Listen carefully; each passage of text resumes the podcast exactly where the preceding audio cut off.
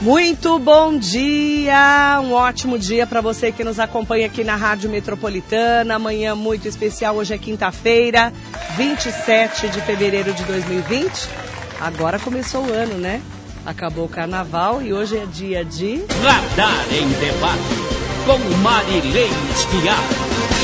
Hoje, nossos convidados especiais aqui da Rádio Metropolitana, o secretário Paulo Roberto Madureira Salles, secretário de Segurança Pública da Prefeitura de Mogi, o empresário e engenheiro e etc., Leonel Zeferino. Daqui a pouquinho nós vamos falar mais também com o doutor Marcelo Inocêncio e o professor e cientista político Afonso Pola. O nosso convidado especial de hoje, que era o doutor Jair Barbosa Ortiz, teve um problema com o carro dele, infelizmente não vai conseguir chegar a tempo e então hoje a gente vai ficar sem um debatedor aqui no nosso radar especial dos assuntos da semana. E é claro que não tem como deixar de falar né, do coronavírus que chegou ao Brasil, vindo aí de um brasileiro que ficou alguns dias na Itália, no norte da Itália. E nós agora temos todo um sistema de prevenção e um gabinete é, feito em São Paulo, inclusive, para acompanhar de perto é, os números do coronavírus, já que agora chegou, né? E a gente vai ter que ter toda uma prevenção em relação a esse assunto. Daqui a pouquinho também vamos falar mais sobre o presidente Jair Bolsonaro e as polêmicas em torno da convocação do presidente para uma manifestação a favor dele e contra o Congresso Nacional e o Supremo Tribunal Federal.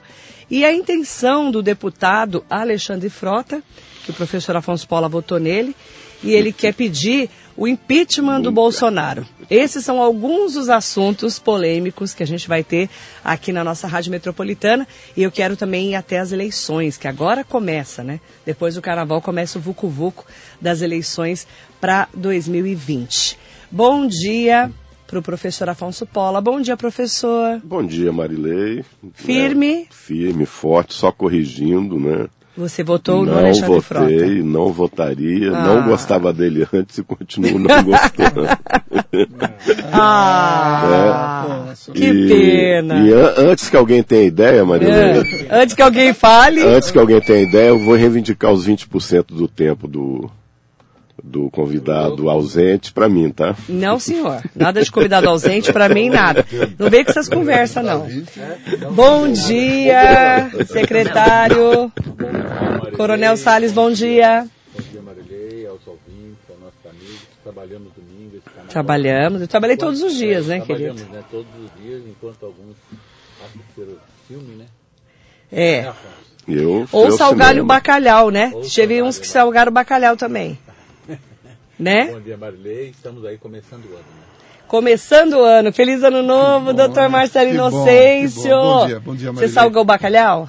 Não deu. Não Choveu, deu? choveu ah, muito, o bacalhau tá caído, então. É, não deu para salgar. Bom dia, você tá Marilei, bem? Bom dia aos amigos. Aos Firme? ouvintes. Firme? Firme e forte. Depois de um carnaval nublado. Né? Bastante Nubladão, chuva. hein? Vamos que vamos. Nubladão. Ele, Aqui ele nós não demos salgou porque sorte ele só tomou banho de piscina, viu? Aqui deu sorte porque domingo não choveu na, Na na nossa avenida cívica, não choveu. A gente deu sorte. Porque segunda e terça choveu muito, inclusive no horário. Só no domingo que não Só no choveu domingo mesmo, que né? não choveu. Deu uma sorte danada. Graças a Deus não choveu. E eu quero também desejar muito bom dia para o Leonel Zeferino. Bom dia! Bom dia, Marilei. Bom dia, Feliz ano meus novo. amigos. Feliz ano novo. Estamos aqui. Passou o carnaval, começou o ano, né? Você tá com uma cara de carnaval. O pessoal que Você não... ficou pulando no carnaval? Eu não tá com cara de eu- ressaca, eu, ele? Não, não tô, tô gripado. Ah, é corona? chatinha. Não, Ah, não. Corona? O pessoal que faz piada com tudo, até com isso fez, né? Porque diz que até o coronavírus sabe que o ano no Brasil começa depois do, carnaval. Verdade. Acabou o carnaval. Por isso que ele agora- chegou ontem. Com certeza. É duro, né? É, Mas fiquei tá sossegadinho feio. no carnaval, sem muita agitação. Eu não, não sou de, de, de carnaval, não. Não, nada. Nem de E quarta-feira agora de tá de coronavírus. Não, não, graças a Deus o meu caso não é esse. O meu é Nossa, Lorenzetti. É Lorenzetti que você é pobre, O meu é né? É Lorenzetti. Lorenzetti. O dele é coronavírus. O seu é Lorenzetti que você é pobre, Nas professor. redes sociais resgataram aquela, aquela propaganda que tinha da Ducha Corona, Ducha Corona, né? tamanho de alegria resgataram. do mundo é isso, isso. musiquinha É, Muito bom, é. muito bom. Mandar bom dia pro doutor Caio Vano. Doutor Caio, hoje o delegado, doutor Jair ia vir, ó, tá vendo? Se ele estiver na chamado porta, aí que você. venha, né? Pergunta se Será que ele tá tá na porta? pode tá. Eu acho que o Caio tá passando na calçada. Ele fica pra lá e tá pra aqui na cá. nossa rede social. Bom dia, doutor Caio Vano, querido. Eu falei isso, viu, Caio? Que era só sair lá fora que chamava. Agora, Que maldade, é, viu? secretário, a gente que está acompanhando né, a chegada do coronavírus, claro que não é motivo para pânico, e toda uma prevenção que já está sendo orientada pelo Ministério da Saúde. Tem até feito um, um gabinete né, especial para esse assunto também no governo do Estado de São Paulo, com a Prefeitura de São Paulo, porque chegou em São Paulo. E as orientações para nós no dia a dia? É, evitar aglomeração, como é que vai ser a partir de agora? É, evitar aglomeração, inclusive até apertos de, apertos de mão, né? Cumprimentar, Ficar dando beijinho, né? essas coisas, porque é um vírus que ainda não conseguiram, né? Embora estejam em fase de estudos, de análise. É perigoso, né? Tivemos vários, vários países com mortes, etc. Chegou em São Paulo, veio da Itália, né? Um senhor de 61 anos, se não me 61. engano. É, que veio da Itália, da região da Calábria e acabou trazendo para... É o primeiro caso da América do Sul, que é, não tinha ainda nenhum caso é, constatado, né, que dado positivado em cima disso.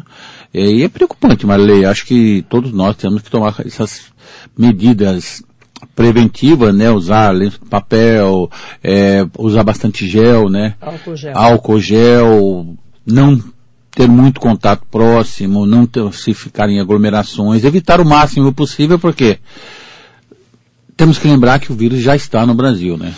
São Paulo não, e ele pega pelo ar. Exatamente. Essa que é o mais perigoso ainda, mais contundente, né? E na cidade de São Paulo ainda, que é uma cidade, a população de São Paulo, né, Afonso, que estamos por lá, tomando cuidado. E eu acho que as medidas paliativas cautelares aí temos que tomar cuidado para não aumentar ainda mais essa situação e agravar a situação para uma pandemia, né? Agora a gente tem também todas algumas orientações. Ontem o Comitê é, Internacional dos Jogos já falaram que vão diminuir o número de locais onde vão passar a tocha olímpica, mas ainda não tem nada resolvido sobre cancelar os Jogos Olímpicos, né? Ainda não tem nada resolvido em relação a isso, a não ser que até lá seja uma epidemia, uma pandemia. Não é verdade, professor? é. Tem uma preocupação em torno disso. São várias preocupações, né? O coronel estava indicando algumas coisas, alguns cuidados que têm que ser tomados, mas o principal deles é a higiene nas mãos, né? Nas mãos, A todo momento que você puder, lave as mãos com sabonete. com gel. É, e a altura do indicam- cotovelo, né? é, eles indicam que em torno de 20 segundos né, de, de fricção nas mãos, que isso é suficiente para para eliminar o vírus, caso ele exista.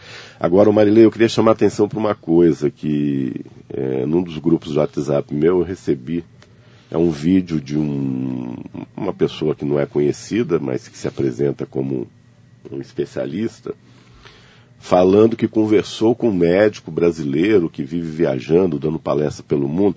E aí o vídeo, na verdade, assim, é, é, existe toda uma preocupação de não se criar pânico e isso está certo. Não, não- não há motivo para pânico. Não, né? não há. Mas ele traz algumas informações e, e trabalha um pouco com essa história das teorias das cons- da conspiração. Né? Ah, tem várias. né? É, e aí fica falando bem assim, olha, é, por ano morre no mundo mais de um milhão de pessoas de gripe, né? Ah, Até agora morreram 3 mil pessoas, então não é... As pessoas têm que entender o seguinte, os outros vírus de gripe, eles já estão espalhados e consolidados no mundo há muito tempo, então existe uma exposição maior das pessoas a esses outros vírus. E é o corona, corpo, né? isso, então, o coronavírus, ele é um vírus que está se espalhando agora, ou seja, é, a novo, quantidade de pessoas que tiveram contato com ele é muito pequeno. Então não dá para você achar que a mortalidade dele, porque é menos de 3 mil comparado a um milhão de pessoas que morrem por ano de gripe, quer dizer que esse vírus ele não seja motivo de preocupação. Ele é motivo de preocupação sim. Eu escutei ontem parte da entrevista da equipe de saúde falando sobre o caso e as medidas. Lembra que eu falei aqui, é, é muito importante a gente lembrar que nós temos SUS, que é um sistema integrado de saúde que permite um maior controle desse tipo de evento. E ontem isso foi ressaltado na fala do- dos especialistas, né? Que isso nos dá uma, uma situação melhor do que vários outros países que não têm um sistema integrado como nós temos. Agora, obviamente que nós precisamos ter cuidado e ter cautela, sem pânico, mas ter cuidado, porque é, o, o organismo humano ele não está preparado para esse vírus. Ele é um vírus estranho. Né? Os outros nós já temos contato, nós já temos É, anticorpos. ontem eu ouvi até um comentário interessante, porque se a gente conseguiu passar pela H1N1, que era mais mortal o Sim, vírus, sim. não conseguiríamos passar por esse coronavírus, né? Mas é, a gente não sabe como ele vai ser, é, se comportar num ambiente como o nosso, que é tropical. Embora a gente esteja hoje, e essa semana toda que vem, é, com tempera- temperaturas de outono, né? Mais baixas. Né? Parece que no frio ele não. É. E o aparecimento é desse menor. caso no Brasil, ele acabou se tornando um evento importante para o mundo inteiro. No calor. É no ao calor. É. É o calor, contrário. Ah, é calor. contrário? É no calor. Então, e o fato de ter corrigindo. aparecido esse caso em São Paulo, ele, ele, ele acaba sendo um fato que desperta muito interesse no mundo todo, que é justamente isso. Como é que esse vírus vai se comportar Na América nos países tropicais? É. Entendeu? Exatamente. Que é uma, uma, uma coisa que ele eles não tá têm frio, conhecimento. Né? Mais no frio, isso, né? Então entendeu? a gente tem que entender isso agora. É. Agora, um outro detalhe que a gente tem que prestar atenção, que eu também já havia falado há uns 15 dias atrás, são os impactos econômicos que essa epidemia, que pode ser uma pandemia, vai trazer para as economias Já está mundiais dando, né? e particularmente para o caso nosso do Brasil. Né? A, gente viu o bolsa, comportamento da bolsa, dólar. do dólar, né? O mundo a tá revisão do crescimento, da expectativa de crescimento para baixo em 2020. Uhum. Então tem uma série de aspectos aí. E ontem eu estava ouvindo uma reportagem falando que o preço das máscaras está disparando no mundo inteiro, ou seja, as pessoas estão vendendo com ágio, né? Então existe o aproveitamento dessa situação por alguns setores, né? Mas a preocupação grande É mesmo é com a economia mundial. Qual que é o impacto Verdade. disso no crescimento tanto da economia mundial como no caso nosso da economia brasileira? Eu estava destacando o comitê organizador dos Jogos Olímpicos e Paralímpicos de Tóquio, que informou que não deu início a nenhuma discussão a respeito de suspender ou adiar a realização dos eventos ao surto, né, por causa do surto do novo coronavírus, a não ser que seja realmente uma epidemia. Doutor Marcelo Inocêncio. É, é importante destacar alguns pontos do que foi falado ontem, né? Acho que ontem o, o ministro Mandetta. explicou bastante, né? Deu bastante informações do, da- desse momento do Brasil com essa chegada desse, turi, desse brasileiro que veio da Itália. Fatalmente, é, alguém ia chegar no Brasil Sim. portando o vírus. Porque, né, Estamos aguardando o quando, controle, né? isso é- é- esse, esse rapaz mesmo, quando ele chegou, ele falou que não teve nenhum controle quando ele entrou no Brasil vindo da Itália. E quantos não chegam? Ele não tinha nenhum sintoma. Então, ele não tinha. E, e esse que é o problema, porque você chega portando vírus e vai ter o sintoma daqui a uma semana, incubado. dez dias. Então incubado. é difícil você ter essa, esse controle. Não vai entrar nenhum brasileiro ou estrangeiro no Brasil portando vírus. Não tem como. E com Ia aquela acontecer- preocupação, né, Marcelo? Porque a pessoa ela passa a ser contaminadora mesmo antes da De manifestação. estar manifestando a doença. Então, é, fatalmente isso ia acontecer. Era, tava só esperando o dia e a hora. Então, Ainda bem que aconteceu, esperou chegou, passar o carnaval, né? Passou o carnaval, eu acho que o que ele disse, o que o ministro disse, é importante, não tem que ter pânico, ninguém tem que sair por aí desesperado, achando Não. que está todo mundo contaminado. Tem que seguir a vida normal. Não existe nas farmácias é, mais máscara. No Brasil. Eu estava vendo uma, uma pesquisa agora de manhã, as pessoas ligando nas farmácias não tem mais. Não sei se porque as empresas estão exportando, Sim. né? Ou estão retendo para depois faturar mais. É, pode Mas ser você não também. acha álcool gel e não acha máscara mais em farmácia. Farmácia de rua, farmácia comum. Uhum. Então, um ponto também que tem que tomar. Não adianta sair correndo atrás de uma máscara que não vai resolver. Não existe o risco hoje. Uma coisa importante também é que esse vírus, no, no calor, ele, ele desaparece rápido. Né?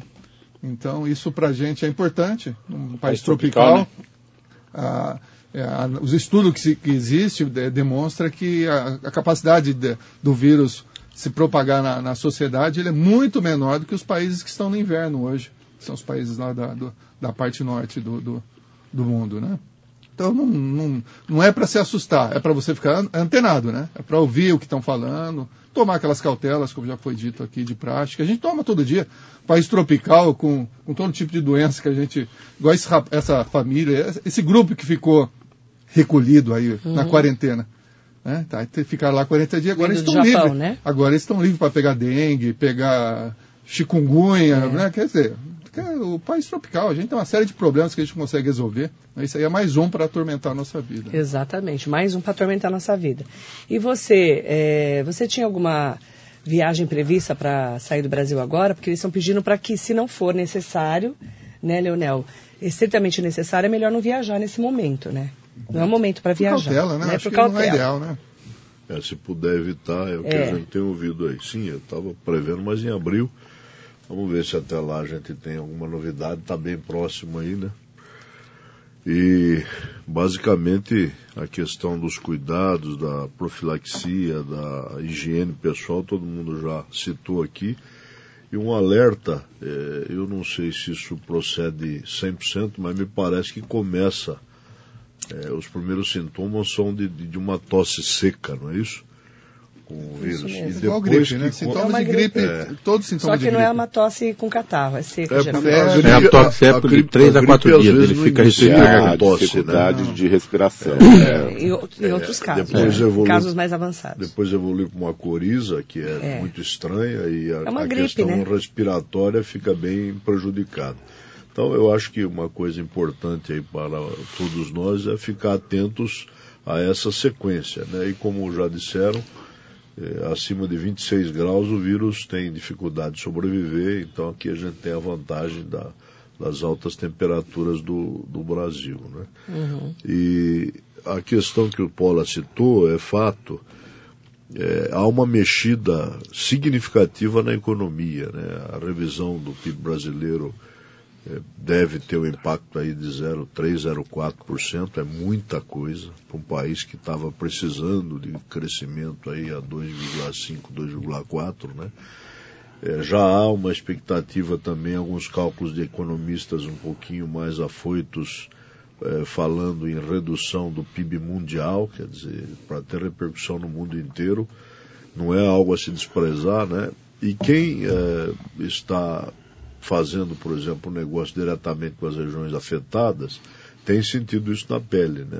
Nós temos uma empresa que importa a maior parte dos seus produtos da China. E a situação na China é muito complicada para fazer negócio hoje. Nós já tivemos de alguns fornecedores adiamentos de prazo de embarque de mercadoria eh, três ou quatro vezes. né? Quer dizer, olha. A indústria de vamos- celular está dando férias coletivas porque os é. componentes não chegam, Exatamente. entendeu? E, e- e lá as coisas eh, funcionam de uma maneira bem diferente daqui por conta da questão política. O Partido Comunista ele interfere diretamente nessas questões, né? E eles ficam marcando datas e não cumprem as datas. Olha, tal dia está no porto. Aí você chega dois, três dias antes, olha, infelizmente agora só na semana que vem. Só na semana que vem. Então está gerando é, desabastecimento aqui no Brasil, em alguma medida, e no resto do mundo também, né? Em cadeia, né? E, obviamente, o impacto disso é a queda no PIB mesmo, porque é, tudo bem que, teoricamente, você posterga aquele, aquele negócio que seria feito por conta do atraso, mas eh, você desloca também eh, o período, né? Ou seja, aquilo que se daria em termos de produção, de, eh, de, de, de PIB que se concretizaria neste ano, acaba passando para o outro, se adia um mês, dois meses, que é mais ou menos o prazo que está acontecendo. Acaba ficando uma, uma reação em Então, cadeia, né? então tem um impacto importante na economia, a gente precisa ficar atento, né? É, hoje em dia o Brasil importa bastante da China. é, eu não sei exatamente como está a situação na Índia, mas a Índia também é um país que exporta bastante para o Brasil, não é tão grave quanto está na, na China, certamente. Mas enfim, a economia está sentindo e é um motivo para a gente ficar atento a todas essas questões, né? O que pode gerar algum desabastecimento, eh, evitar as viagens, como disse a, a, a Marilei, porque tem países que estão mais afetados, né?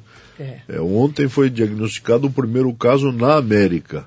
É. Mas tem vários outros. Aliás, ontem foram divulgados Europa, Nore- né? Noruega, vários É, Europa- países. A Itália, a É Itália está tá com... A Itália já tá mais forte, né? A divulgação do primeiro É, caso, tá. né? Mas aí tudo é colado ali na Europa, né? É, Essa é a grande preocupação é. deles. E aí essa questão ela vai interferir também de forma bastante acentuada no turismo mundial, né? Isso Primeiro, dúvida. Ah, primeiro porque a. China é, é- é um grande, é um país hoje Já. que mais gasta com turismo. turismo. Isso. E segundo porque, esses outros, por exemplo, na Itália. A Itália vai começar também a ter controle de saída. Já tá tendo. Entendeu? A Já Itália é tá um com país problema. muito A Itália afetado. já tá- é, muito já tá- afetado. E se tá outros países tiverem a mesma incidência, também esses países vão restringir as viagens, como nós já estamos orientando aqui, para a pessoa viajar só se não não, tiver. não fecharam fronteira ainda na Europa, Exatamente. né? mas a Itália já está com problema sério. né? Exatamente. A Itália está sofrendo Agora, na uma pele. coisa importante é que, eh, apesar da situação que é grave, e sobretudo em alguns países especificamente, não é grave no Brasil.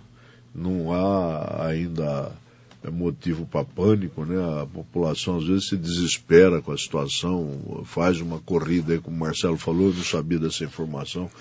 Já não tem mais máscaras nas farmácias. E não é qualquer É. máscara também que resolve. o pessoal acha que aquelas, aquele paninho lá, aquilo lá não resolve nada. Não, tem entendeu? que ser pra, própria para Ela tem, ela tem um, tecido próprio. Então é bom as pessoas, a gente está tentando passar algumas informações, mas são informações muito básicas, né? É bom que cada um hoje tem muito acesso à informação, né? Procure aí, sobretudo, o site do De Ministério da oficiais. Saúde. É, mas né? fonte, é, de fontes O oficiais. do Ministério da Saúde, da Secretaria de Saúde, Estado das da Saúde. secretarias de Estado da, da Saúde e as, as secretarias municipais também, que certamente têm a obrigação de oferecer informações fidedignas para que a população não tome medidas aí. A, interme- a internet é uma ferramenta importante, mas também divulga muita bobagem, né?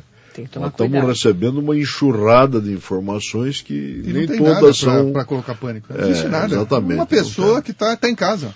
exato. Sim, Tá esse- se tratando O nível casa. dele não é nem para isolamento. Não é nem isolamento, Total, não né? Tá. E, aliás, isolado, mas não um motivo importante para que as pessoas se tratem em casa. Né? Se a pessoa estiver gozando de uma saúde geral boa, eh, os médicos estão liberando o tratamento em casa, porque o fato da pessoa permanecer no hospital, ou gerar-se uma mesmo. corrida aos Não, o hospitais, cara que tá com uma se situação alguém delicada Traz de outros saúde. riscos, não, e traz outros riscos. Não, o traz outros tá riscos e, no e- e- e na China diz que a maior propagação eh, do vírus se deu nos hospitais. Porque o sujeito Mas é vai porque a pessoa já vai com contamina debilidade, né? tantos É. que contaminam Tem outros um tantos. com a né? saúde mais debilitada. dizer, o hospital Tá outro- debilitado. Isso, o hospital Ah. é um local de, de, de afluência de público. Né? Exatamente. Então, é, é evitar o sujeito ficar lá no Exatamente. Deixa eu trazer um destaque aqui para o pessoal que está participando, mandar bom dia para todo mundo que está com a gente no Facebook, no Instagram. O José Lavoura sempre com a gente. Mandar um bom dia também para o João Garrido Ramos Neto, Dr. Caio Vana também com a gente, Cecília Terribas, Dr. Jefferson Renan Araújo Leite, Amélia Trípoli, também a Gene Barbosa de Abreu. Um beijo para você. O maior problema desse vírus no Brasil é a nossa saúde falida. Os médicos não sabem a diferença de uma gripe comum da dengue, ela está falando aqui. É, ele- os médicos estão recebendo muitas orientações sobre esse novo coronavírus, né? Essa é a orientação que a gente tem ouvido. Rovani Lopes, bom dia para você. Stanley Marcos também, bom dia. dia, Osória. Cardoso. A Denise Weblin colocou aqui, bom dia a todos, é preocupante esse vírus, mas eu fico muito feliz de estar no Brasil. Minha avó sempre recomendava, lave as mãos todas as vezes que vier da rua, lave as mãos para mexer nos alimentos, lave as mãos antes das refeições, lave as mãos depois de que ir ao banheiro. É, isso até hoje. Minha bisavó da- dizia: não tome água em copo que encostou em outra boca, lave bem com água e sabão, batom que passa nos lábios de uma pessoa não passa nos seus lábios, roupas, íntimas não se emprestam. Enfim, ressoam até hoje esses conselhos, é verdade. E ela diz: passei isso para as minhas filhas, netos, é, enfim, todo o cuidado é necessário. Que eles falam, né, inclusive, Denise, é, o maior prevenção, a maior prevenção é lavar as mãos sempre, né, em todos os momentos que você puder, e que é essa higiene, né? E, e, e outra, trocar, por exemplo, usar a maquiagem de outra pessoa você não deve. É, você tem que ter esse tipo de higiene no seu dia a dia.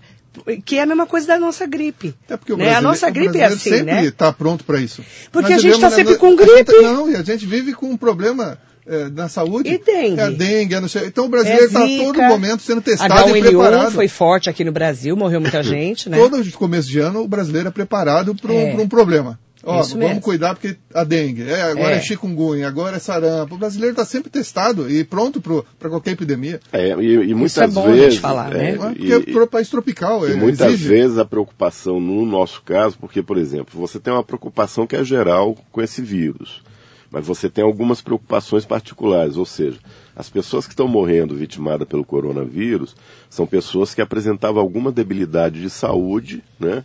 E aí, Além dessa, né? contrair o vírus implica num risco muito Uhum. maior, né?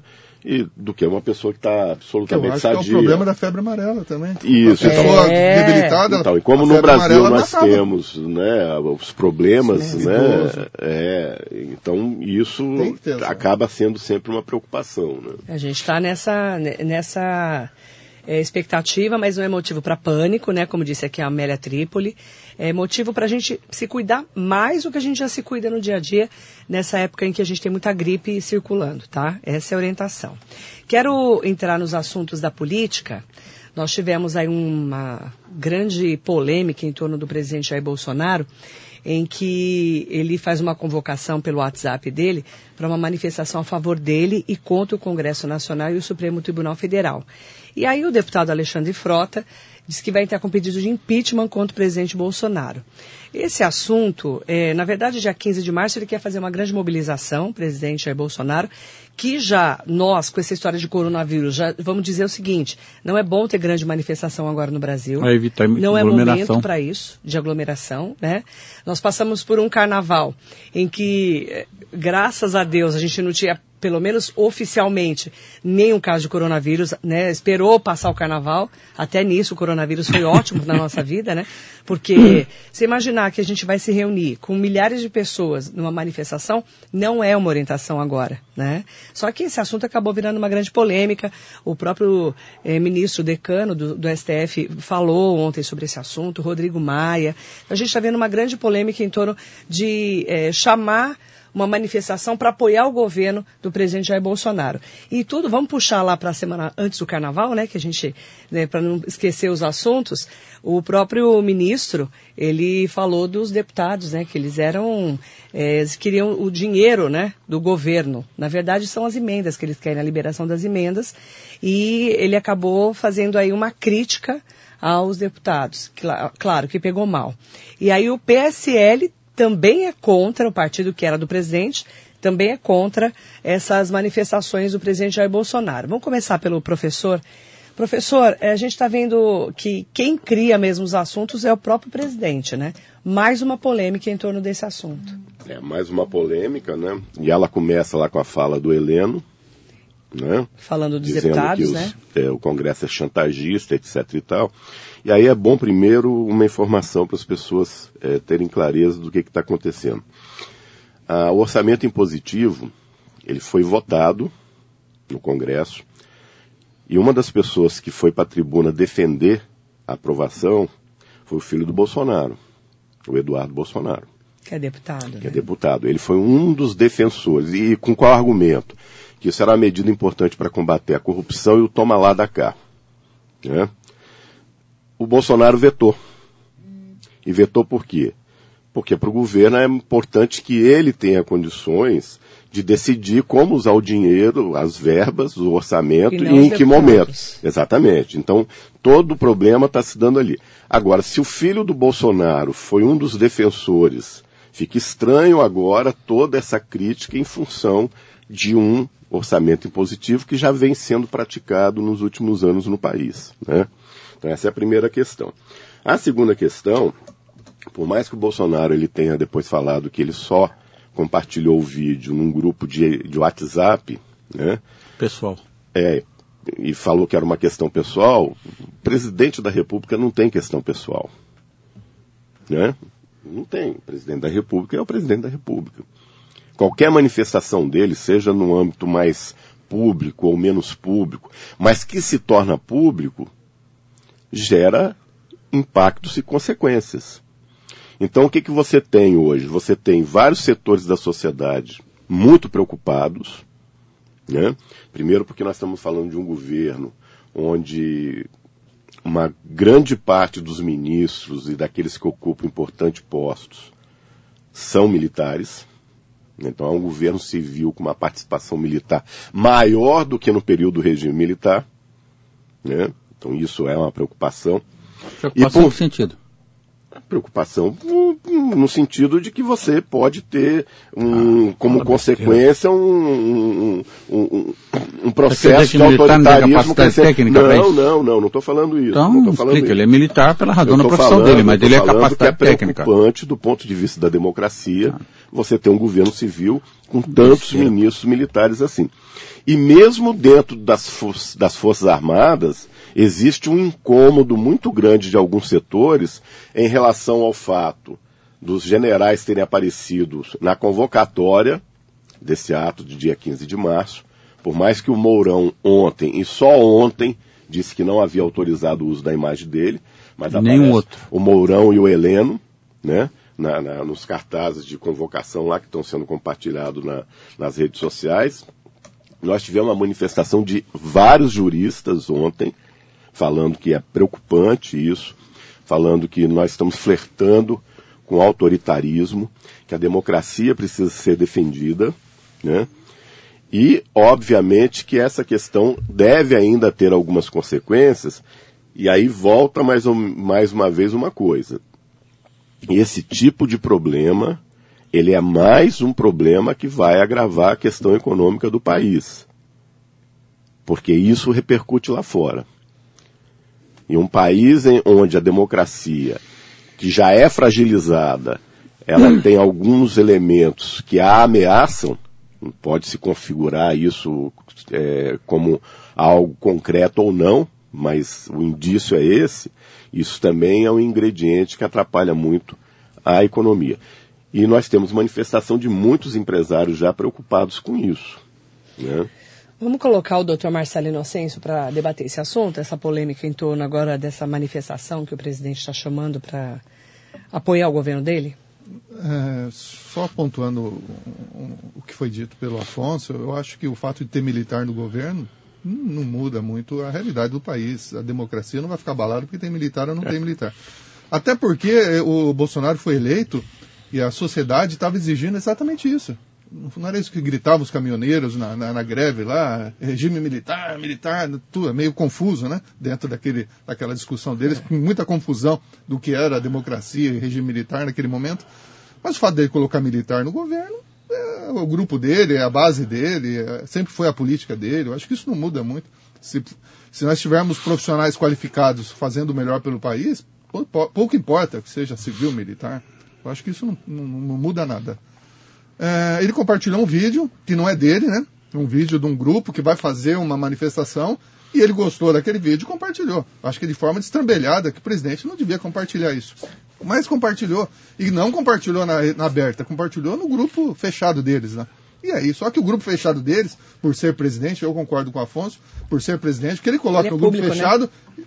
Explode para o mundo. Porque Ele é público. qualquer amigo dele tem o prazer de compartilhar aquilo que o presidente compartilhou no grupo dele. Então se torna público. E ele faz de propósito. Claro que ele faz de propósito. Não, ele não existe ingenuidade. Ele fez isso sabendo da consequência. Porque eles estão numa, numa, numa briga. Eles estão no momento, como foi dito pelo Afonso também, discutindo o orçamento. Então o Congresso puxa de um lado, porque espera que ele destine as verbas conforme foi acordado lá atrás, e o presidente está segurando a rédea. E eles estão numa briga. Então tem que entender esse contexto. É um momento que um puxa de cá, o outro puxa de lá. Agora, a forma que, isso, que você está é, praticando essa briga, que você pode criticar, né? Ele colocou lá um, um, uma- um movimento que vão fazer no dia, no dia 15, acho que 15, É, 15 de 15. março. que para muita gente soa é, ofensivo, né? Como é que um presidente compartilha um movimento que vai na frente do Congresso criticar o Congresso, criticar o, o Supremo? O Supremo. É, Então, é, aí, mas é ponto de vista. Você pode entender o que está acontecendo. Eles estão numa briga. Pode ser que daqui uma semana eles se entendam, isso daí tudo vire passado. Agora, claro, Bolsonaro falando, toma aquela repercussão e aí entra nessa dividida. Pô, será que está ofendendo a democracia? Será que nós vamos sofrer?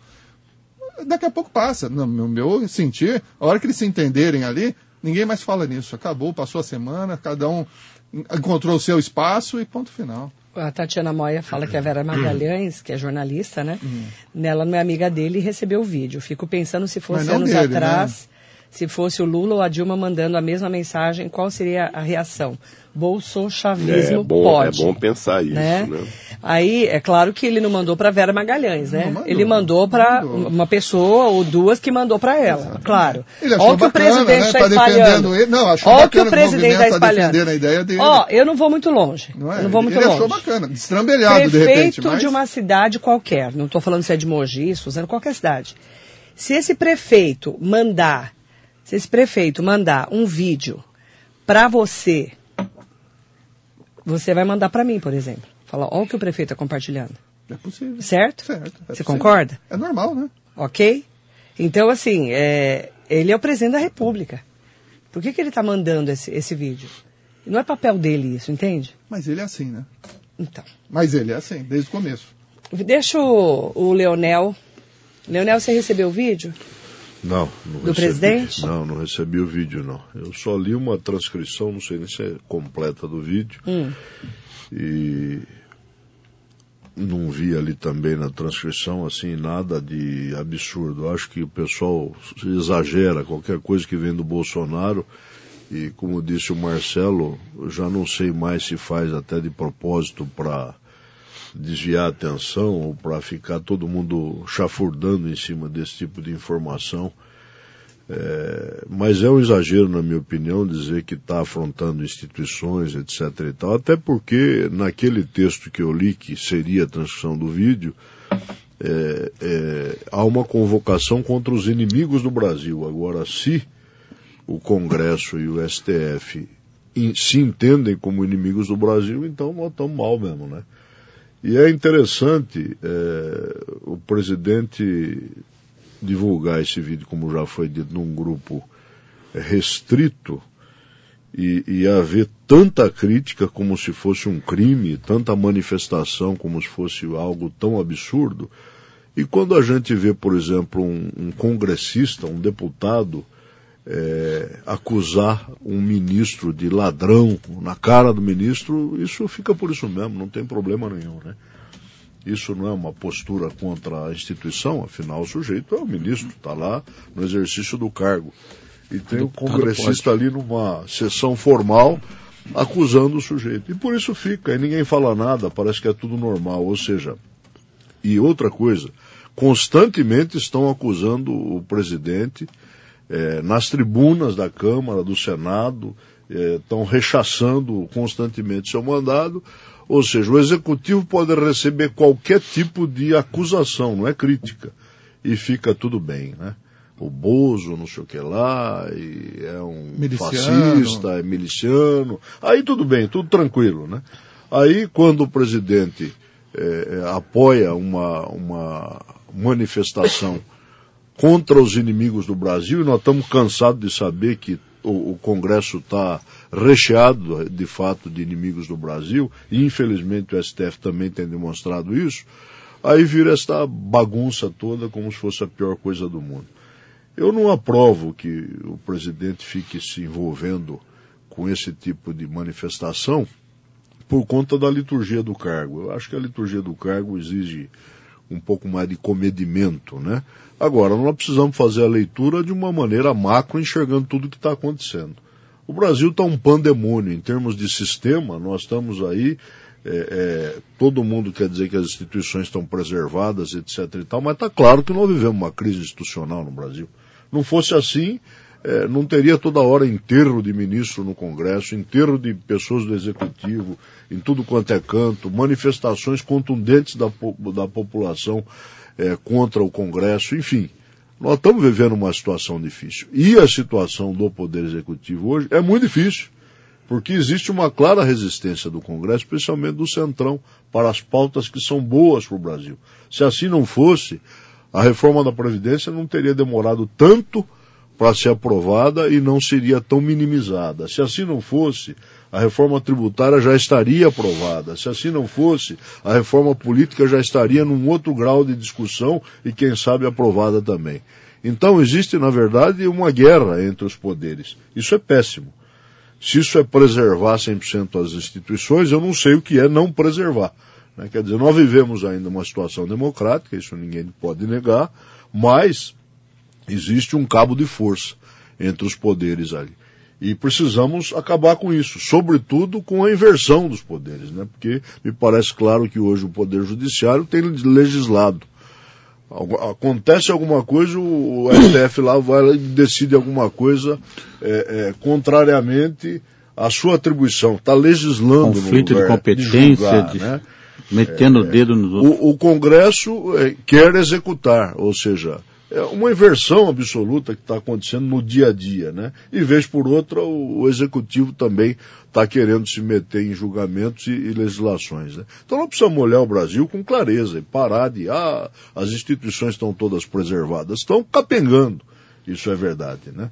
E, e o que precisa é haver um- uma harmonia, aquela coisa de uma equidistância entre os poderes, etc. E tal. Nós estamos muito longe disso. Em relação ao vídeo, finalizando aqui a minha fala, eh, eu não faria. Eh, No entanto, não é o maior absurdo que já se viu, não. É uma coisa que, infelizmente, está acontecendo aí. A manifestação vai ocorrer. O momento não é bom por causa do coronavírus, né? Mas me parece que a população não vai deixar de se manifestar no dia 15, não. E tem que se manifestar mesmo contra os inimigos do Brasil. E nós estamos repleto deles na nossa liderança. Você, é, coronel, você, É, Marilene. a equipe econômica já está temendo que a tensão com o Congresso afete as reformas também. Essa é, É, uma isso preocupação. são consequências naturais do o nosso Congresso ele é bastante de conflitante, diversificado, várias cabeças pensantes e muito divergente. né? Ah, tem então, umas cabeças ali que não são pensantes. ah, né? eu concordo com você. O, o que você votou e que a Marlene disse aí, eu acredito. que eu acho que não, não é. Mas vamos lá. Eu queria falar sobre algumas coisas aqui, praticamente falaram quase tudo aqui, mas o caso do General Heleno, quando houve a fala dele a semana passada, numa conversa informal, que uma- um microfone de Mas é o que ele pensa. alta potência falou. O que ele quis dizer ali, pelo menos na no, o, que eu, o que eu entendi ali, Maria, foi que existem as medidas impositivas normais e agora as bancadas também estão querendo que faça a medida impositiva para as bancadas, ou seja, divide para o individual e agora querem que faça, ou seja, mais bola. Foi o que ele fa...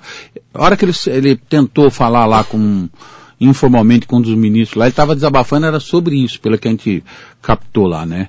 As É fotos. É, é. É uma opinião dele que ele estava falando com o cara e foi infelizmente captada pelo mi- microfone. A outra coisa, Afonso, as fotos foi colocada nos, nos posts aí, pelo que eu estou sabendo, não foi autorizada pelos militares.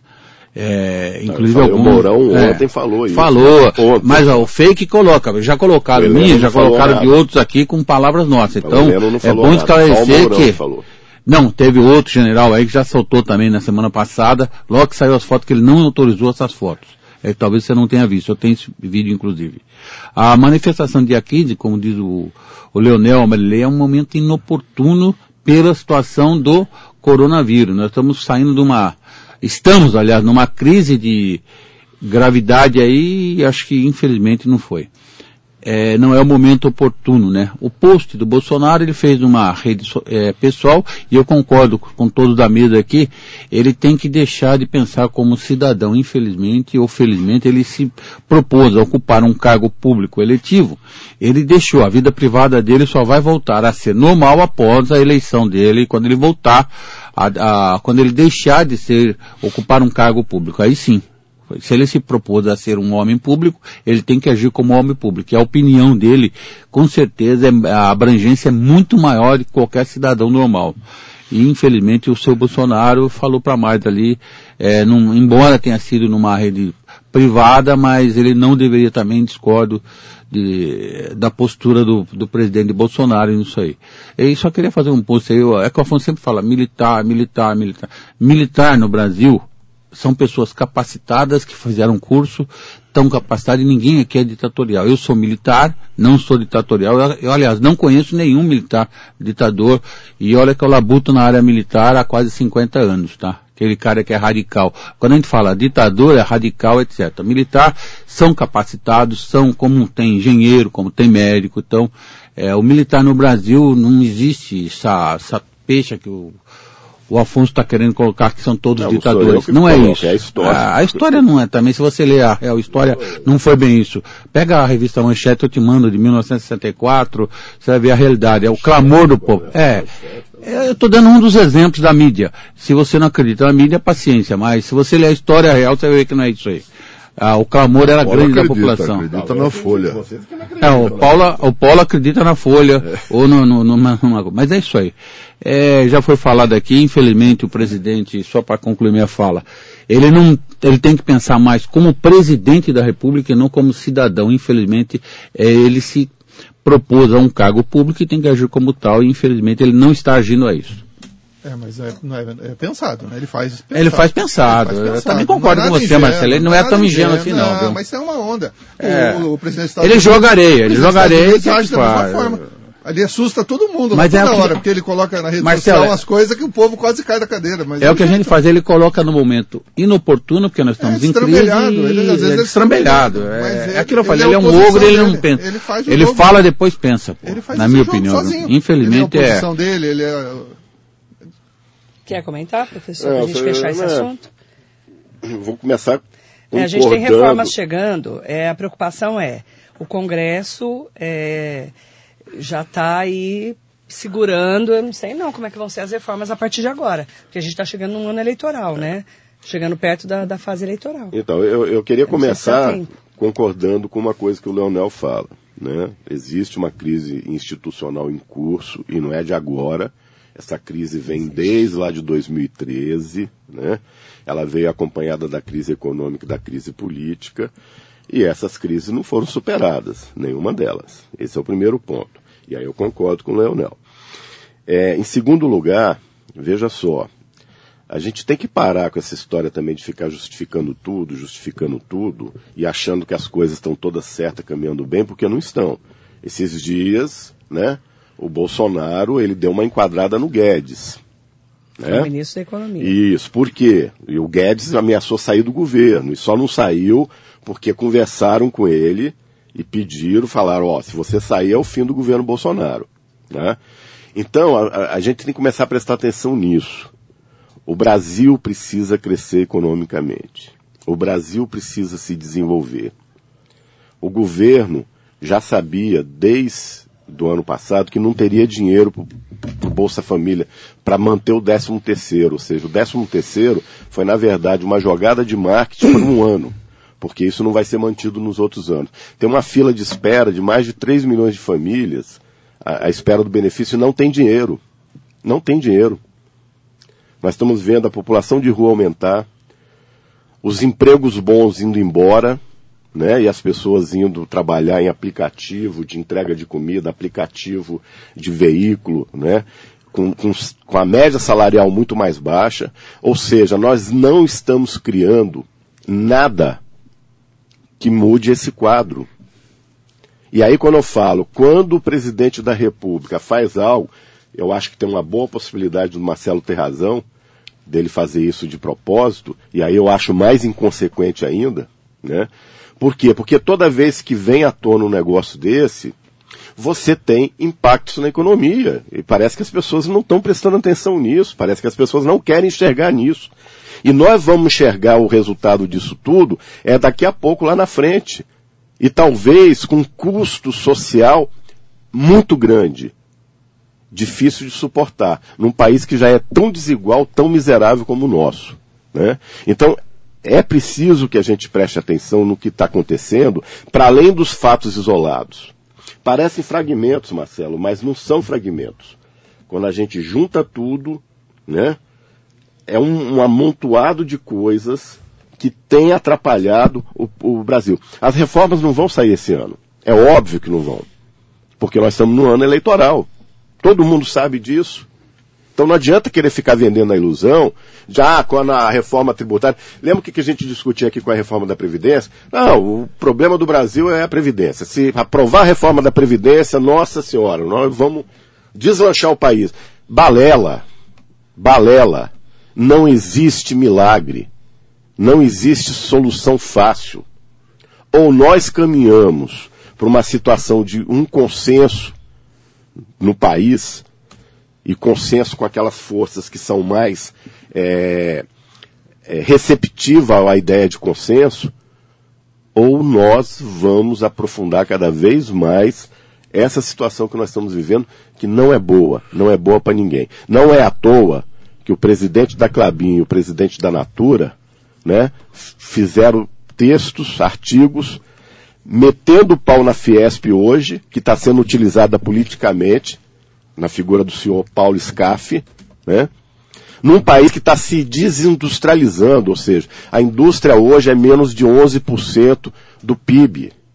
Nunca tivemos uma presença da indústria tão pequena no PIB como essa. E aí eu não estou falando que é culpa desse governo ponto. Mas só faltava. Não, não estou falando. Só que Não, faltava em 12 não, eu não, eu não sou, eu não Tá sou falando irresponsável. Leonel. É Eu não sou irresponsável. Eu não sou daqueles que gostam do Miguel Reale Júnior quando ele fala, defendia o impeachment da Dilma, e quando ele fala hoje que o Bolsonaro pode ser impeachmentado, aí as pessoas acham que ele não prestam mais. Eu não sou assim. Eu tenho uma posição, e essa minha posição, ela guarda uma coerência. Eu critico os deputados que falam com os ministros da forma como que o Leonel chamou a atenção aqui, ou que falam do presidente da forma como muitas vezes falam. Por quê? Porque existe uma coisa chamada a instituição.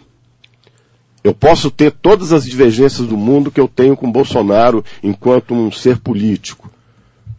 Mas a instituição da, presidência, ela precisa ser respeitada por mim, pelos parlamentares e principalmente pelo presidente. Agora, quando um presidente ele não respeita a instituição que ele representa, aí ele abre espaço para que as outras pessoas passem a desrespeitá-lo também. Para você. Quando você diz que as reformas não vão ser aprovadas esse ano de jeito nenhum, porque é ano político, você mesmo está dando a chancela para o povo ir se manifestar contra esse Congresso, porque isso aí Mas não, não é existe. esse Congresso. ela, Leonel. ela é necessária ou é não a é? lógica da política. Eu, eu Mas a acho tem que é mudar, necessária, as reformas são nós, necessárias. nós discutimos É isso várias. que eu digo, Ô, nós, Leonel, nós ficamos aqui nós é, discutimos vivendo várias uma doce aqui. ilusão. Não, não, nós Quer dizer, discutimos várias precisa aprovar. Ah, bom, não vou aprovar porque esse ano, Leonel, se a gente Leonel, aprovar, nós vamos dar Leonel, força para o governo Leonel, federal e ele vai eleger Leonel, não, não, não, não, senhor. Isso é uma brincadeira. Vamos recuperar o que nós já discutimos aqui desde o ano passado, quando a gente discutia a reforma da Ah, eu Previdência. lembro, eu falava que ia demorar. Não, não, eu falava que a reforma principal era a tributária. não a da Previdência. Mas eu discordo. Não, é você discorda, mas eu eu falava isso. E, e dizia por quê? E dizia por quê? Você vai fazer a reforma da Previdência no momento onde que a economia está embaixo, está em crise, está no fundo do poço, vão tomar medidas duras, e se depois a economia voltar a crescer, o governo aumentar a arrecadação, o problema lá que motivou a reforma desapareceria. Não, mas as Para contas impacto da- na da- economia, Não, as contas da Previdência Previdência não, não permitiam. para impacto da, da, da, da- da economia, para impacto da economia, a reforma tributária era importante.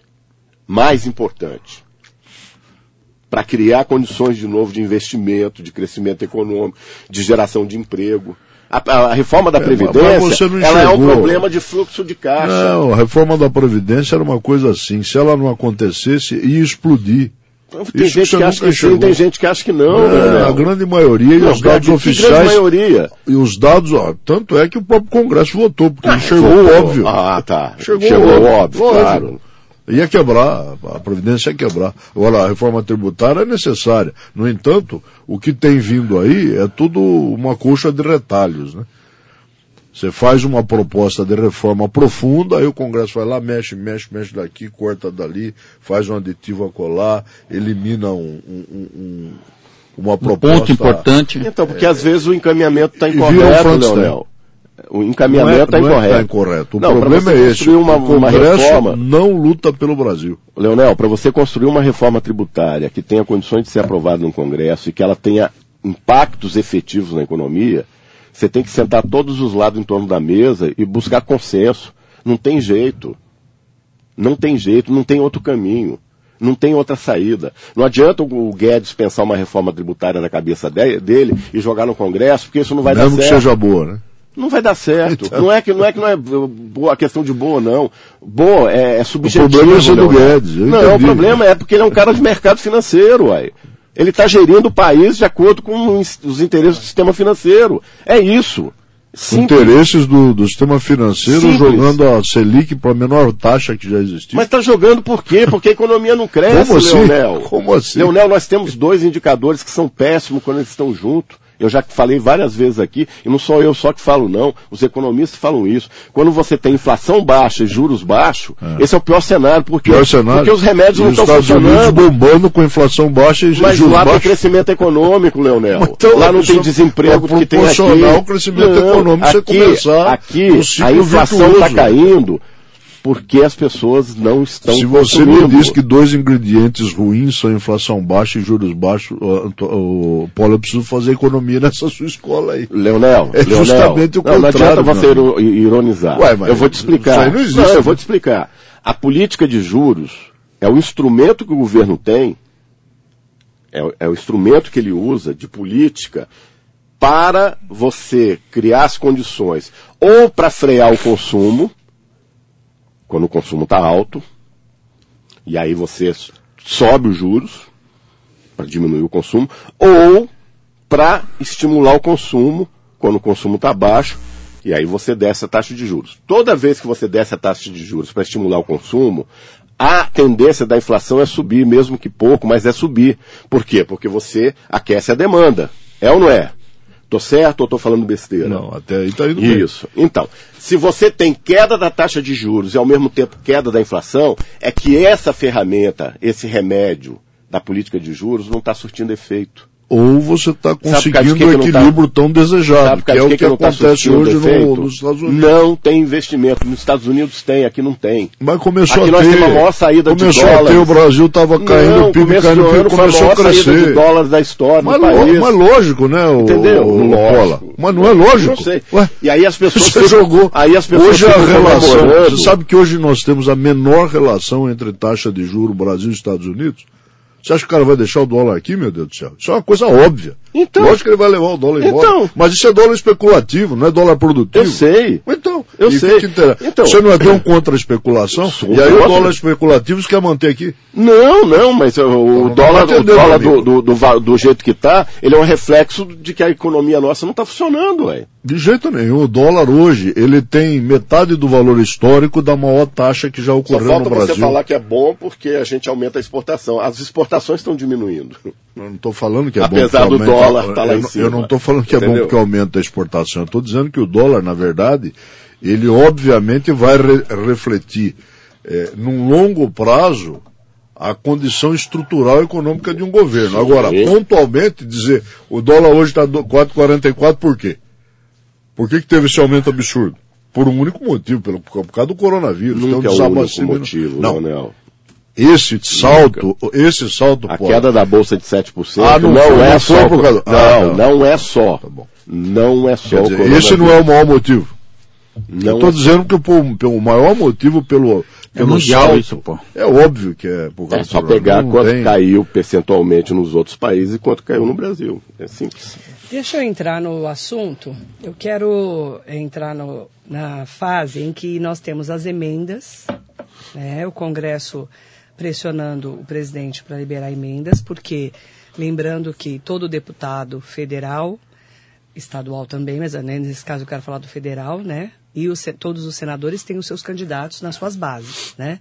Ou candidato a prefeito de grandes capitais, Isso. ou de grandes cidades, que ele precisa levar o dinheiro dessa emenda para poder levantar esse candidato e falar, ó, aqui estamos bem e vamos conseguir vencer a eleição, certo?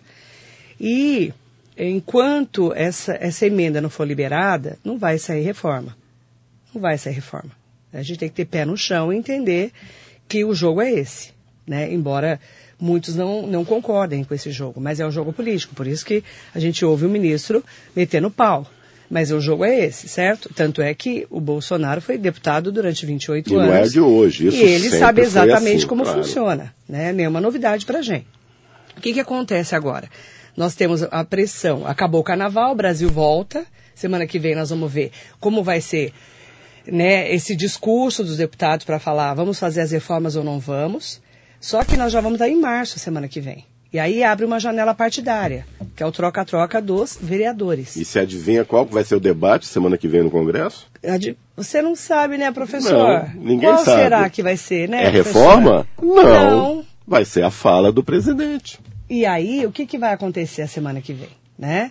Nós vamos ter é, abertura de uma janela partidária, né? Que a gente tem as datas aí, todo mundo já esperando, né? 5 de março, começa aquela movimentação, tá todo mundo já movimentando, já sabe para onde vai. Até 3 de abril, os vereadores podem mudar de partido sem nenhum problema de fidelidade partidária. Debandada geral. Né? E aí vai ter o troca-troca que a gente sempre comentou aqui na rádio, né? Como tem dos deputados, de senadores, agora vai ser de vereadores. E as conversas, né? Você vem comigo, você vai com ele, né? E aí nós vamos ficar parados com as reformas até que essas emendas sejam liberadas. Estou errada, professor? Não, não. Aí vamos lá. Março, abril começa, todo mundo tentando definir com quem vai e quais partidos vão estar juntos. Os parlamentares vão ficar mais tempo nas suas bases. E tá aí já é abril. Não, eu não estou discutindo se está certo ou errado, coronel. Não, mas Estou é- mas é o constatando a realidade. É o jogo, eu concordo com você. Quem entra no é jogo aí que entra a jogar, situação do ué. Brasil. O Brasil tão Então, eu só vou parar, eh, terminar aqui a pessoal do, do Instagram para começar de novo, para a gente poder eh, continuar eh, exatamente essa fala, Esse raciocínio. esse raciocínio. É. Porque aí, vamos lá, abril chegou, até dia 4 do 4 a gente tem que ter toda uma desincompatibilização de cargos, né? Para começarmos a pensar nas convenções. Você, de verdade, assim, eu estou sendo é, muito pé no chão. De verdade, se não tiver liberação de emendas, não tem reforma. Porque nós já vamos estar em abril. Aí, em maio, está todo mundo definindo as convenções. muitos vão sair candidatos. Muitos vão sair candidatos, aí tem aquela troca-troca também Troca, de troca de deputados. suplente, né? etc. Você vai? Não, eu vou. E vai estar todo mundo preocu- preocupado com as suas bases, É. de o que é melhor, principalmente nas grandes capitais, nas grandes cidades. Então, Marilei, mesmo se liberar as emendas, a reforma não sai Então, esse mas é isso que eu estou falando. Não Com a sai. liber... É isso que eu estou falando. É. Com a liberação de emendas, já vai ser difícil por causa do período Isso. pré-eleitoral. Gente, nós estamos em pré-campanha. Um ano É perdido uma no eleição muito diferente. Não temos campanha eleitoral grande. Está todo mundo fazendo pré-campanha. A partir de abril, vai quem vai com quem já tem que estar definido para estar tudo pronto para essa pré-campanha.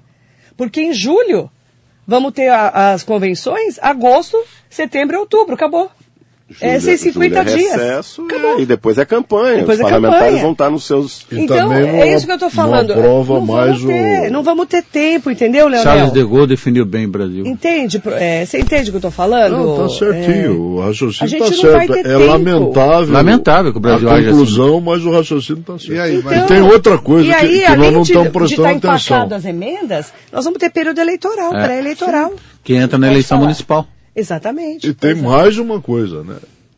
Se a gente se lembrar, se eu não me engano, foi em outubro ou novembro, o governo ingressou no Congresso, através do Senado, com o Plano Mais Brasil. Vocês lembram disso? Claro.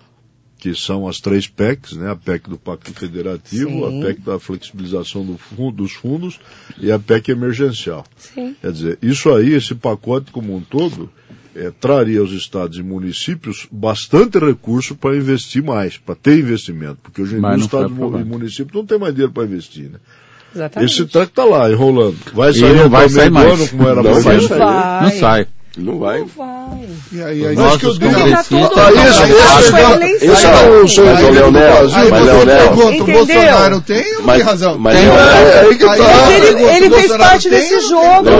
Quem que é inimigo do Brasil? Mas, Leonel, mas por fazer doutor, deixa o doutor Marcelo falar. fazer parte desse jogo, ele sabe onde é o calcanhar Ele ficou Aquiles. 28 anos lá. mas ele sabe. É Ninguém entende mais daquilo do que o, o Jair Bolsonaro. Malandro velho, que dava as cartas no Rio de Janeiro malandro também. velho, Isso. Num ambiente terrível Não de fazer sejamos política. Rio de Janeiro. ingênuos, gente.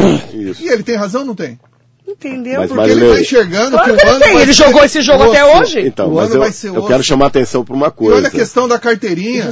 Da carteirinha. Que Carteirinha de estudante aí que Estudante que não aprovaram. Isso é Carteirinha, DPVAT, é. Quer dizer, cara, Tem é um uma Estão preocupados com a população? Estão preocupados com porcaria nenhuma, meu. Marilei, você que, não. você que é jornalista, você me cita aí as ações feitas pelo governo para aprovar esse pacote que o Leonel falou. Não tem. Só, Não só tem. Não dá Mas que ação? Não tem. A proposta está lá. Não, mas Como não tem que ação? Mas Não, se, Léo. se não tiver Quando conversa. o governo, exatamente. Ele não vai fazer Ô, tomar lá da ô, Afonso, não existe mais. O que, é Não, conversa? Ele era emenda, é Leonel, conversa, Leonel. gente. É o toma lá da. Leonel, Vocês, são, vocês Leonel, nasceram quando? O, Atenção, mas o é isso que tá. Bolsonaro O chamou, é esse, o ele Bolsonaro tá chamou a atenção do 28 Guedes por quê? Então. Porque o Guedes não está dando respostas, o Guedes não está conseguindo avançar com as coisas no Congresso. E por que que não avança? Porque ninguém desse governo quer conversar. Ninguém libera nada. Depois que o, o, o Salles fica estranhando quando eu falo bem assim, que tem uma, uma, um- um- uma expectativa mais autoritária nesse governo. Tem. Ô, general Afonso, quando de eu mandar, falo, não, o general foi o seguinte, mandaram mandar, a, proposta para o Congresso. É só Agora, lembrar o Figueiredo quando falou. Congresso eu vou faça a obrigação dele, pô, só isso, pô. senão o Deixa, deixa ele falar também, Entendeu? professor. Só você quer falar. Você não vai vir mais. Pode falar, ô general. Não, eu não quero falar de general, ele bate muito nessa Tá bom, tecla, então fala como coronel mesmo, Mas certo. é, como coronel. Como ele. Tá bom, vai. A função do governo é mandar as propostas para o Congresso. Agora o Congresso, E, e o Congresso agora analisem com- e discutam e aprovem, faça a sua obrigação. Ah, Toma lá da cá, não dá mais. pô. municipal não acompanhar, as coisas saem. Ele, tem que, ele está acompanhando agora. Não o que ele não está querendo Não entrar, né? Se toma lá da cá, não sai, Não infelizmente. tem solução, Não É, não tem solução. Tem- é. eu tenho uma proposta boa, que legal. Manda lá. E tem mais um dormindo. elemento aí ele- É, que a gente se não, não, sabe. não conversar, não temos diálogo. E tem mais Não um pode. elemento aí que a gente não sabe como é que vai Gente. impactar nesse jogo, Marilei. O partido Aliança Ah, não vai sair. não conseguiu nem 3 mil Não filiações sair, ainda. não vai sair. Precisa de 497 mil. Não vai ficar pronto. Lembra o que, que Não, eu falei aqui? eleição, Não, não, mas não nem vai. eles querem isso. Não vai, não vai. Não, mas Não isso vai. aí não. Não, quando, Não quando vai. lançaram, eles queriam acelerar É, tudo. Tanto é que entraram com o negócio. era a proposta, Tanto, não ia fazer tanto para que essa. entraram com a listagem digital para acelerar, para dar tempo de. Isso é impossível, Paula. Impossível. Tô Eu achava que era. Eu não sei se eu você falei lembra. isso. Mas aqui. nós já falamos Eu sobre criação de partido aqui no Brasil. O que foi criado em menos tempo levou três anos. pô. Mas O novo levou cinco anos o- pra o ser- digital. Vamos lá. Campanha pré-eleitoral, certo? Tá todo mundo definindo quem vai com quem, que vereador que vai mudar de partido, quem é que vai ser seu vice. Essa é a fase, certo, Leonardo? Sim, senhora. Essa não é a fase? E aí nós vamos entrar num março de janela partidária, de muita conversa e negociação. Vocês acreditam, eh, doutor Marcelo, que vai sair emenda agora ou não? Ah, difícil. Nosso Congresso está preocupado com ele. Não vai sair nada. Então, pô. depende da pressão política que, que foi feita no Congresso. eles estão tão, tão guerreando, eles estão lutando. Não é? Nós estamos assistindo. Esse é, como foi dito aqui, esse cabo de guerra. Por ser um ano político, por ter esse cenário que você desenhou, Marilene, que é um cenário político. Está todo mundo pensando no, no, no final do ano, nas eleições. E você faz uma programação no ano todo para chegar nesse momento. Ah. Então, cada, cada deputado que está lá em Brasília, ele está com um pé naquela canoa e está com um pé na sua cidade fazendo política, montando partido, montando chapa para vereador, montando, eh, criando candidato a prefeito. Quer dizer, o mundo, esse ano vai ser um ano terrível para fazer política lá Já no Congresso. sabíamos, né? E que reforma vai Lá ter? no Congresso. Nenhuma. Vai ser Nem reforma, nem PEC, nem Não nada. vai E, ter, aqui- gente. e aquele pouco Qualquer que foi coisa que enviado, soar é pano de como nós falamos fundo só. aqui, foi abandonado. Da carteirinha estudantil, deixou Isso é passar loucura, o né, prazo, meu? quer dizer, para beneficiar Se possivelmente o o partido. estudante. Por que que deixou... é, bom, por que Mas que é deixou por passar? Isso, por Cada isso, único. porque tinha que beneficiar alguém. Alguém perdeu. Alguém perdeu. Certo? Alguém perdeu. O Brasil ganhou e alguém perdeu. Agora o jogo não é esse? Não, agora o Brasil perdeu. O jogo não é então, esse? Mas, Mas, é um ó, jogo que a gente sonha em mudar um dia, né? A questão da, Sonho, a, né? a um questão sonho. da carteirinha estudantil, ela foi anunciada lá com pompas e luxo, né? A medida foi enviada para o Nós Congresso. acompanhamos, né? E depois, você escutou alguém falar? Alguém foi lá falar com Duas semanas atrás a imprensa começou a falar, ó, vai caducar, vai caducar. Então, mas a gente não sabe, né? Ah, Não, então, só é fácil a então, gente então falar caducou daqui, porque o governo é A culpado. gente não sabe se alguém do governo... É, o Congresso Ó, é um isso. bando de essas banana. falas, se essas que falas lá. que o Bolsonaro faz de vez em quando e que a gente depois fica aqui minutos e minutos discutindo, né? Se ele usasse esse tempo para falar, ó, eu tenho lá projeto da carteirinha digital, o Congresso não votou até agora. Isso, ele, não é... Mas isso ele usou, isso ele falou. Ele tem pronunciamento quinta-feira e falou por duas quintas-feiras a respeito da. Mas agora, quanto tempo que essa Agora, a, a, mídia Entendeu? convencional divulga alguma coisa de bom que o presidente fala? Divulga, divulga, divulga nada. Divulga, divulga sim. Divulga. divulga nada. Divulga sim. É esse que é, é o problema. É o Tem hora que a imprensa é legal, né? Quando, o, quando o Coronel citou precisa, a revista né? Manchete aqui.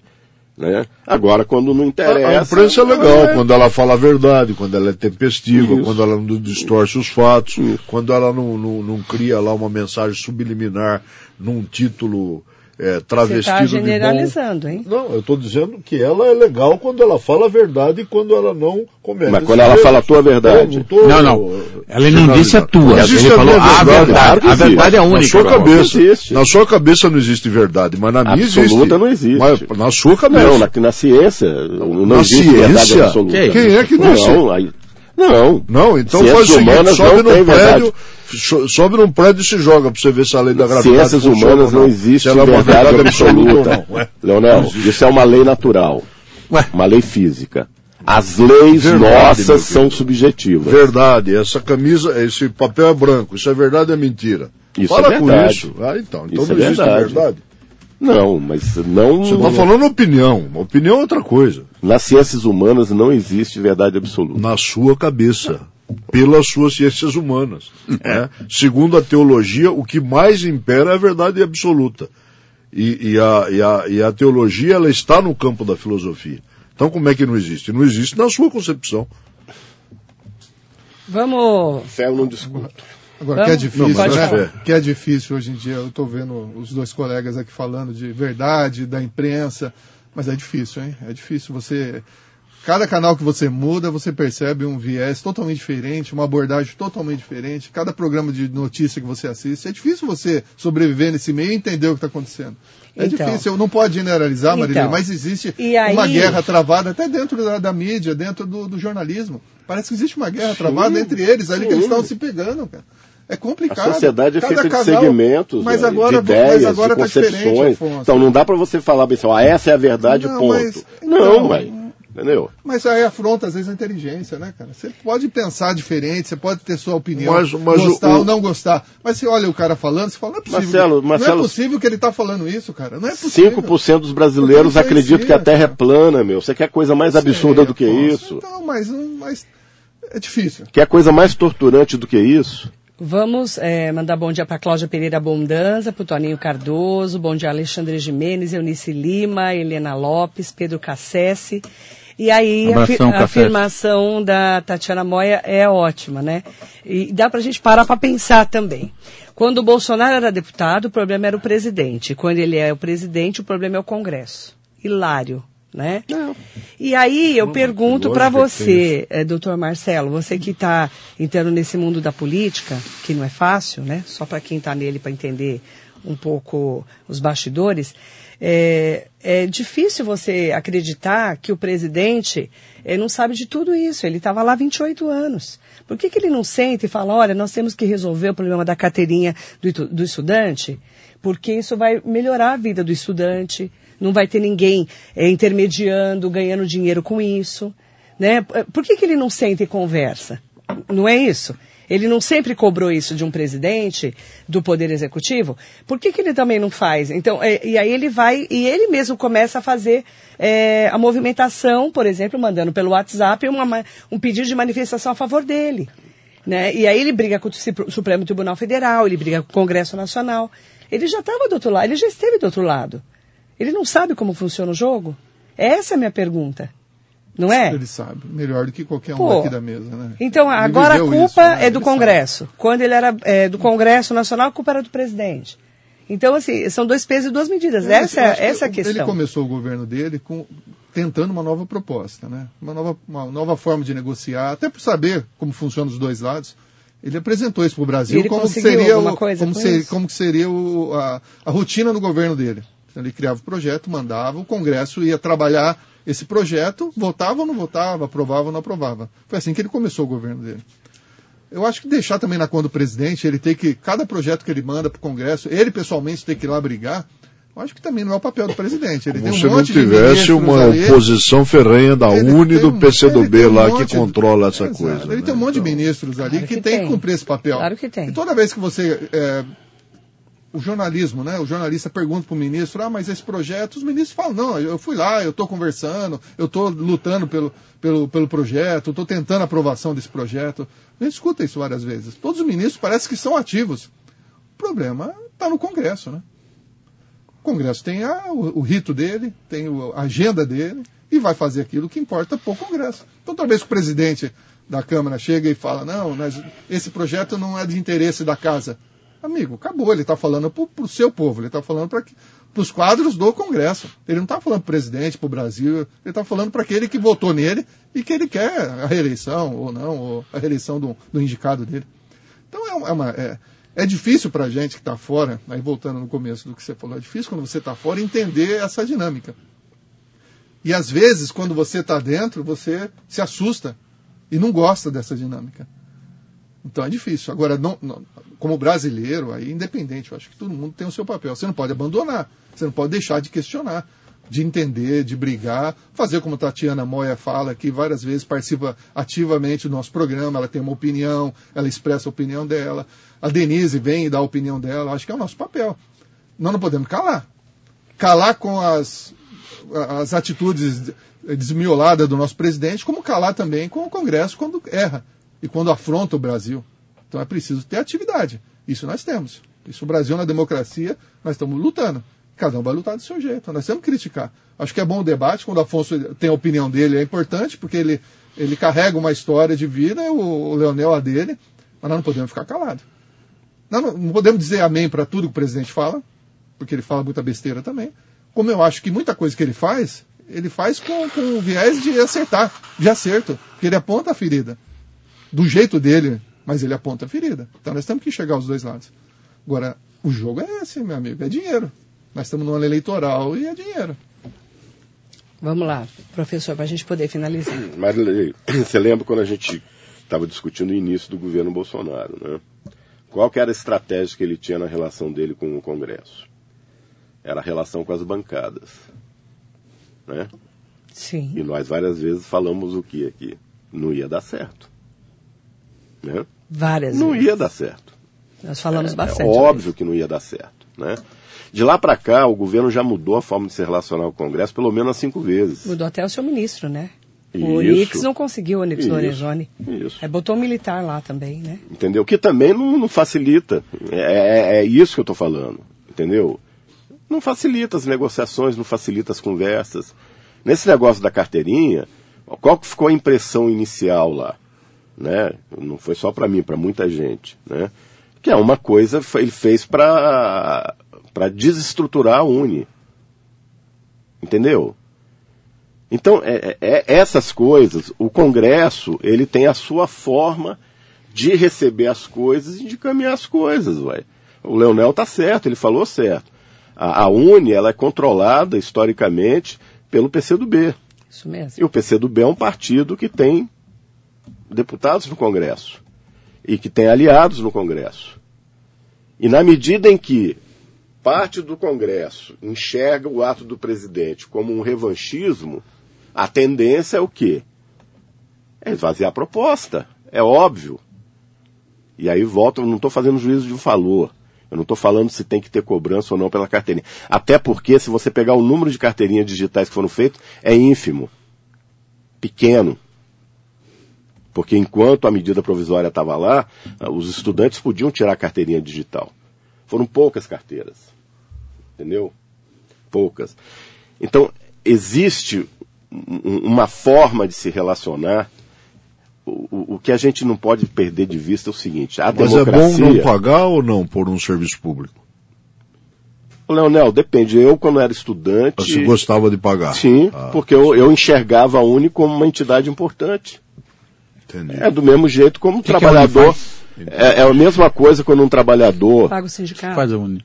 É a mesma Produziu coisa. o Lindenberg Faria, por exemplo. É. É a mesma coisa. Não, vocês ironizam, porque vocês, não, não- não- não- eu acho que nunca viveram uma dinâmica política como que eu vivi. Do mesmo jeito que é importante, muitas vezes, por exemplo, sindicatos metalúrgicos do ABC, eles não sobreviviam de contribuição compulsória. Até porque há muito tempo os sindicatos metalúrgicos do ABC não tinham imposto compulsório. O próprio sindicato abriu mão. Por que, que o sindicato tinha poder financeiro? Porque os trabalhadores se associavam e pagavam. Por quê? Porque viam no sindicato um sindicato Pois é, importante. então né? deixa o trabalhador escolher se ele quer pagar, deixa o Isso, estudante mas- escolher se mas ele ó, quer a pagar. CUT surgiu com essa Simples assim. proposta, Leonel. A CUT surgiu com essa proposta de não ter imposto compulsório. Por quê? Porque era o imposto compulsório que sustentava a pelegada. Essas pessoas que iam para o sindicato oferecer só tratamento de saúde e colônia de férias e ficavam embolsando o dinheiro dos trabalhadores. Foi por isso que a CUT surgiu. Né? E essa história eu conheço bem. Deixa eu só é, mandar bom dia para o Zé Paparazzo. É, diz que ele nunca vai conseguir nada porque ele não sabe lidar com diálogo, gosta de ser ditador. O problema está no presidente, gente. Como pode ser um presidente tão sem diálogo como esse Bolsonaro? É, esse diálogo né, que os deputados querem é um diálogo de, ó, vem comigo, vamos votar aqui, eu vou liberar essa emenda, o senador e tal. É, essa é a conversa. Porque ele já esteve do outro lado e já também É o fez que, é o, que o lobby, o lobby faz. Os Exatamente. empresários conseguem as coisas como? Com lobby. Com lobby. Os agricultores. Conversando. É todo. Entendeu? É o toma lá da cá que a gente já conhece. Aí ele chegou lá e ele falou que quer mudar.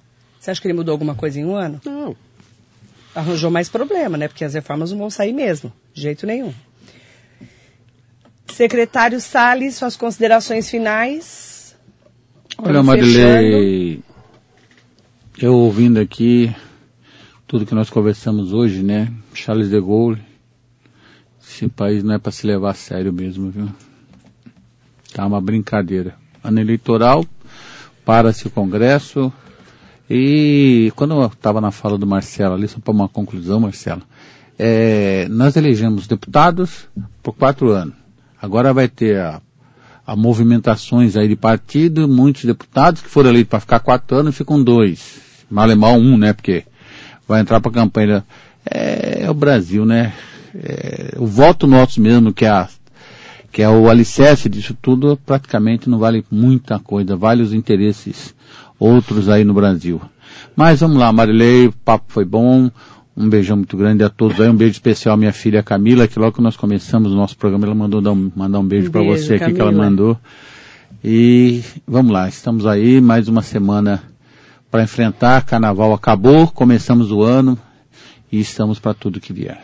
Um beijão a Começamos todos aí. o ano, um ano eleitoral. É, e o- começamos um ano na prática, Ano mas que no legislativo, Mas o ano começa vamos ver o que mesmo vai na acontecer. segunda, viu? É, na segunda, né? segunda-feira, Então, a Um beijão a que vem, todos aí. professora, a gente vai falar Feliz Ano Novo pra você, tá bom? Tá bom, Marilei. Obrigada, Sim. Marilei, um Feliz ano beijão novo bem pra você. pequenininha, né? Que senão É, eu apanho em casa, ia, né? eu já ia te chamar a atenção. Apanha em casa, pô. pisou na Um beijo, tá? pequenininha.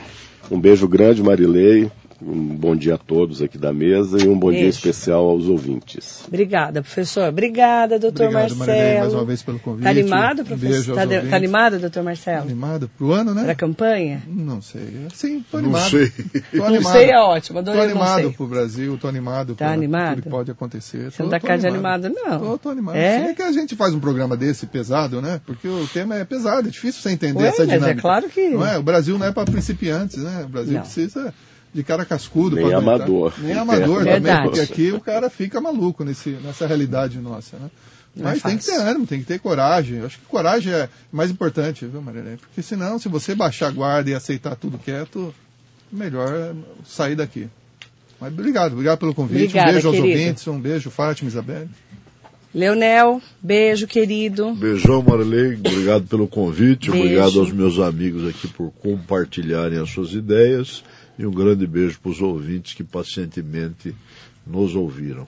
Obrigada, viu? Muito bom dia. Semana que vem tem mais. Eu quero mandar um beijo especial para todo mundo que nos acompanhou. Rose Pereira, em seu nome. Mandar um bom dia para todo mundo que nos acompanhou também no Facebook e no Instagram. Muito bom dia. Tem muito mais debate quinta-feira que vem aqui na Metropolitana. Para quem está com a gente aqui no nosso radar noticioso, já já tem giro. Não saia daí.